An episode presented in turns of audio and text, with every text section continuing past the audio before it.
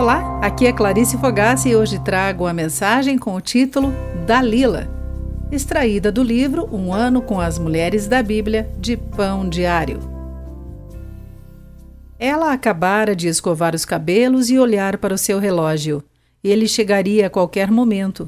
É claro que traria flores ou chocolates e talvez uma caixinha com algo brilhante em seu interior.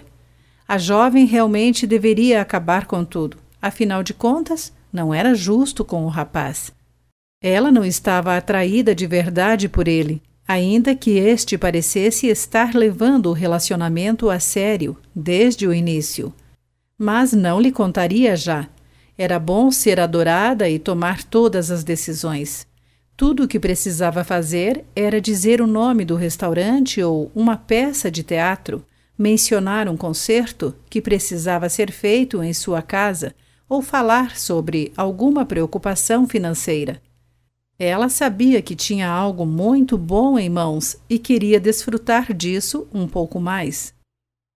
Dalila vivia situação semelhante, e quando Sansão se apaixonou por ela, a jovem poderia ter insistido em iniciar um relacionamento adequado como marido e mulher poderia tê-lo influenciado a ir além de sua tendência de pregar peças maliciosas e o encorajado a assumir seriamente seu papel de juiz de Israel.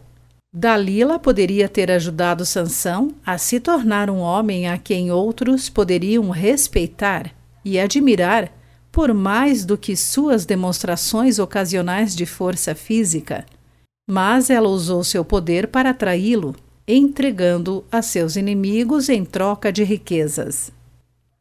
Geralmente não percebemos o poder que temos em relacionamentos com namorados, maridos, filhos, parentes e amigos. Quanto mais íntimo o relacionamento, mais vulnerável a outra pessoa é. Percebendo ou não, usamos essa influência de formas que ajudam ou prejudicam os nossos queridos.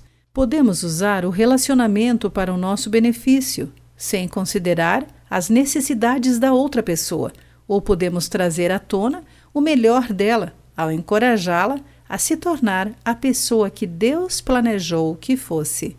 Ser o objeto do amor de alguém nos traz grande responsabilidade. No fim das contas, teremos que nos justificar a Deus pelo modo como lidamos com isso.